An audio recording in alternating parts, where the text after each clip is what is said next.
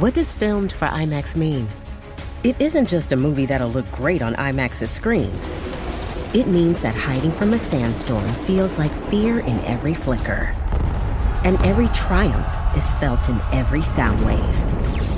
And the things we've only imagined, you can truly experience those too. That's what filmed for IMAX means. Get tickets to experience Dune Part 2 now and IMAX's exclusive expanded aspect ratio. Y ahora, lo último del cine y hasta los bochinches de Hollywood en De Película con Juanma Fernández París en El Despelote. En vivo por la 994 Puerto Rico, el nuevo Sol 95 Orlando, el nuevo Sol 97.1 Tampa Bay. Aquí llega el crítico número uno de la Florida Central y todo Puerto Rico, Juanma Fernández París. Buenos días, Juanma. Buenos días. Buenos Yes, días, ¿todo yes. bien? Hay contenido, me imagino, ¿verdad? Eh, no, no, yo vine a hablar, a ver qué pasa. No, porque la, otra- la semana pasada no, no, no, no llegamos mucho, era como una, una película. Este, lo que pasa, sí, esta semana hay una también, pero lo que pasa es que, eh, ¿sabes? Halloween, por eso cambian el calendario, porque este weekend, pues son todas las fiestas y toda la gente que la demográfica que es los que son de 16 a 35, Claro. pues tienen un jangueo fuerte este, este fin de semana, porque Halloween cae día de semana, así que por eso es que no han estado disparando. Pero octubre, por eso te digo, por eso, por ejemplo, The Nun 2 empezó en septiembre, por eso es que el calendario es igual que el verano, que cada vez las Fast and the Furious em- empiezan el verano.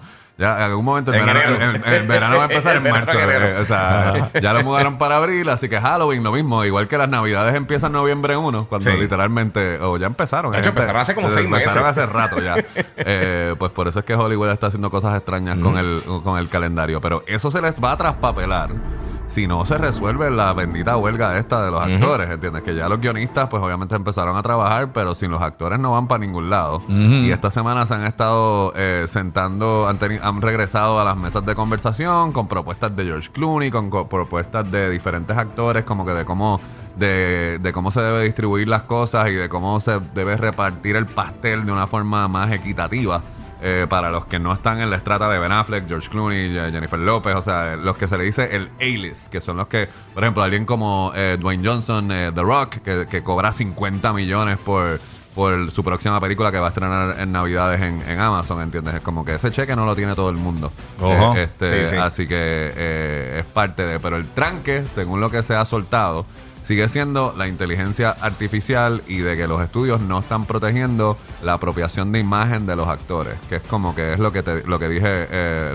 referente a esto, es como que ellos tienen derecho a usar tu imagen, te pagan por un día de tra- te pagan por un día de trabajo y después pueden usar tu imagen forever and ever and ever Wow. sin tener que pagarte nada. O sea, Qué te pagan- y por ejemplo, y si lo que vas es escanearte, ¿entiendes? Por ejemplo, vas, te escanean para tener tu imagen, eh, un body, un body scan, Sí. pues ponte que eso toma dos, dos horas, pues te pagan, por- no te pagan el día completo, te No. pagan dos horas y tienen eso y supuestamente pueden usar eso para lo que ellos les dé la gana por el resto de, Mira de la perpetuidad. Exacto. Ay, y es como que es eso con todo el mundo, con los actores que son A-list y con los actores que con los actores que también son de Cambiando el negocio para todo el mundo de entretenimiento. de hecho, eh, Sí. hay, eh, una de las cosas que surgió en las redes hace como una semana eh, es de que en una película de Disney Plus este, mangaron que habían usado extras de inteligencia artificial. ¿Entiendes? En una escena. Gente donde- que habían escaneado, o sea, random. liter- o sea, literalmente, sí, gente que habían escaneado y entonces ahora lo usan para rellenar las gradas. Era, era un- una escena en un. Pero es que así es el mundo del modelaje de- también. de- de tú, te vas,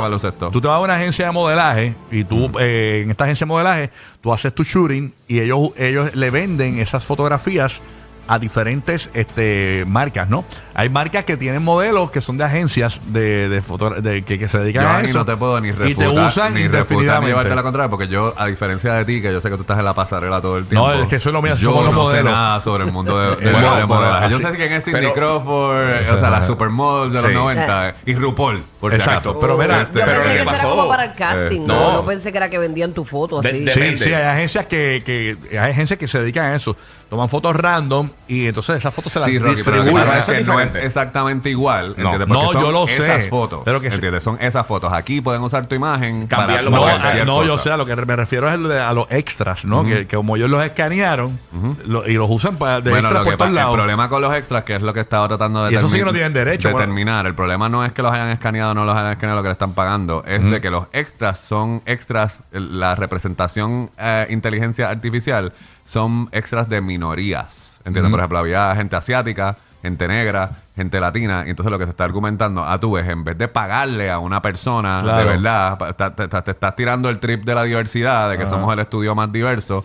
Pero entonces a, a la gente que necesita esos chavos de verdad, o sea, a los latinos, a los asiáticos y a los negros que necesitan Se chavaron porque los tienen- los tienen clonados. Y cobrar ese día entero, pues los estás sustituyendo con inteligencia artificial. Qué O sea, que está haciendo un HP. ¿entendés? Eso es lo que le estaban refutando Wow. a, esa, a esa secuencia. Bueno, ¿qué más hay por allá, Este, Juanma? Bueno, pues el estreno más grande tanto en Puerto Rico como en los Estados Unidos esta semana es una película que si usted tuvo, tiene chamaquitos que eh, han jugado videojuegos en los últimos 15 años, pues tiene que haber escuchado el título Five Nights at Freddy's. ¿Entiendes? Finalmente llega a la, a, a la pantalla grande. Y entonces ha pasado algo interesante. eh, con Nights at Freddy's, eh, porque hace como, yo diría, como, creo que hace unos dos o tres años, Nicolas Cage hizo una película que se llama Willy's Wonderland, ¿entiendes? Que es literalmente, parecería que entonces ahora Nights at Freddy's está copiando de Willy's Wonderland, pero no, Nights at Freddy's, ¿de lo- ¿cuándo es ese juego, Giga? De, como de finales de, de la primera década de los Sí, algo así. 2009. Eh, Realmente No, se popularizó porque la gente está haciendo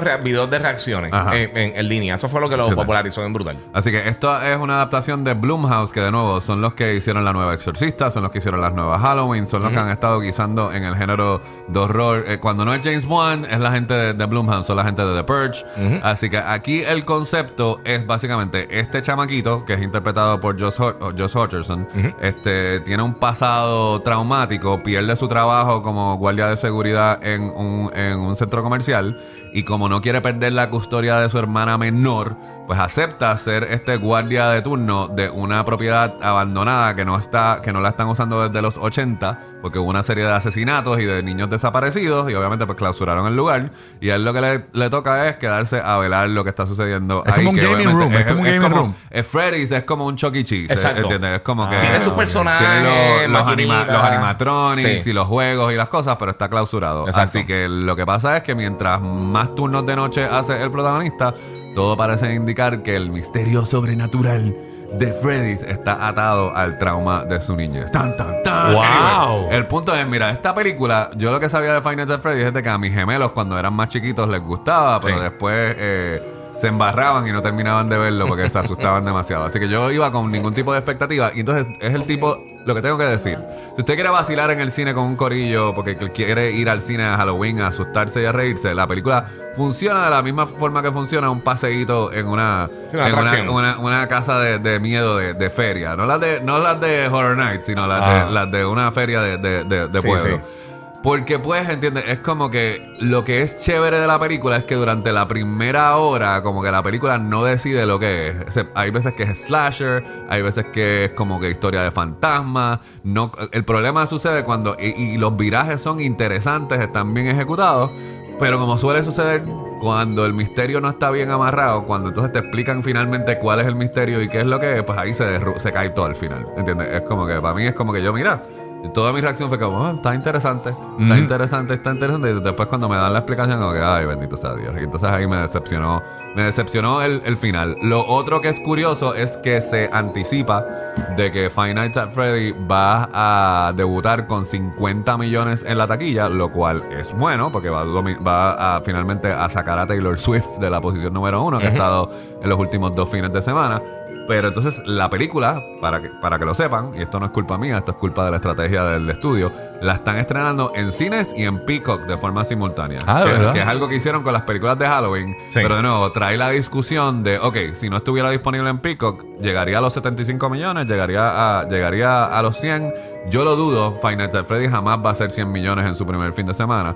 Pero sí creo que, que de no estar disponible en Peacock, probablemente eh, tuvieran más, más gente lanzándose al cine a verla para pasarla bien con una película de horror y tirar popcorn y jorobar el parto un rato en el cine. Así que se me acabó el tiempo, pero si quieres recomendaciones de lo que hay de nuevo en las otras plataformas de streaming, en Netflix me puede seguir en Juanma Paris Cine de Película TV. Mañana por la mañana en Guapa voy a estar presentando parte de mi exclusiva con la directora de Five Nights at Freddy's. Así que pendiente a, a eso que seguimos con las entrevistas y las cositas. Durísimo. Así Juanma. Juanma, Juanma Baricine en Instagram. Así y, pues, mismo. y después ahí le, di- le di- y- si quiere y si quiere apoyarme en mi jornada a no volver a ser gordo, Naked Film Critic. Ahí Así estamos. que, este, Gracias, Juanma. Gracias por estar con nosotros acá con lo último del cine en el despelote. Bien pendiente. A, pa- a- a partir de ya, en cualquier momento podemos regalar boletos de Maluma en Orlando. Bien pendiente antes de las 9 de la mañana para que te los ganes. A partir de las 9, boletos de Maná y Oro Sólido. Y pendiente de Champa, tenemos una palabra clave para que la textes al 43902 y te vayas a ver a nada más y nada menos que